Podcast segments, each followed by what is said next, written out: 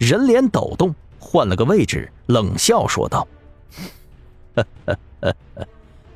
还算有点见识。不过，阴将只有我一个人。阴将，都是我。果不其然呢。如果我没有猜错的话，这地方恐怕就是开门所在了。我努力让自己冷静下来。这节骨眼上，害怕也没用啊。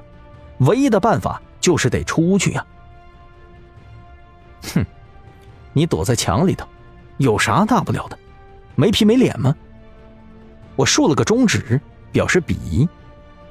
但是阴将对这些是丝毫没有在意，仿若一个没有感情的死物一般，不断的变化着位置，最后轻笑一声：“午门祭祀，开门而生，主上。”要复活了！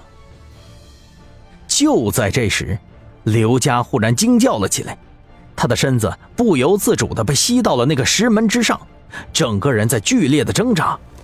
胡大宝大惊：“我靠，刘家！”他急忙冲上去，想把刘家给扯下来，但是这个人仿佛被死死的镶嵌在了石门上似的，那个人皮慢慢的鼓动了起来。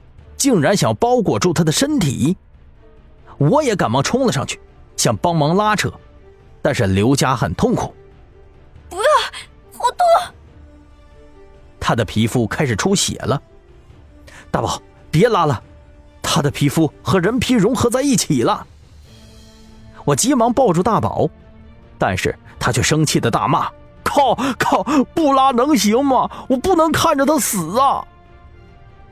在这一刻，胡大宝竟然考虑到了其他人的安危，这倒是让我颇为惊奇呀！这家伙性子怎么变了呢？但是我俩现在显然没什么办法。刘家脸色潮红，那是血液涌上了脑门造成的，眼看就要断气儿了。就在这千钧一发之际，我进来的石门忽然又被打开了，吓得我神情一紧。待到看清来人之后，顿时惊喜不已，是我二叔。他冲了进来，一看刘家就破口大骂：“伤天害理，老子我砍死你们！”二叔说着，从怀中摸出一张红色的符，那是之前给我的五符之一，冲上来一把贴在了刘家的脑袋上。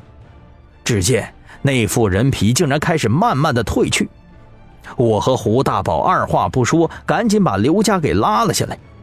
还好二叔来得及时，他现在只是暂时的昏迷了过去。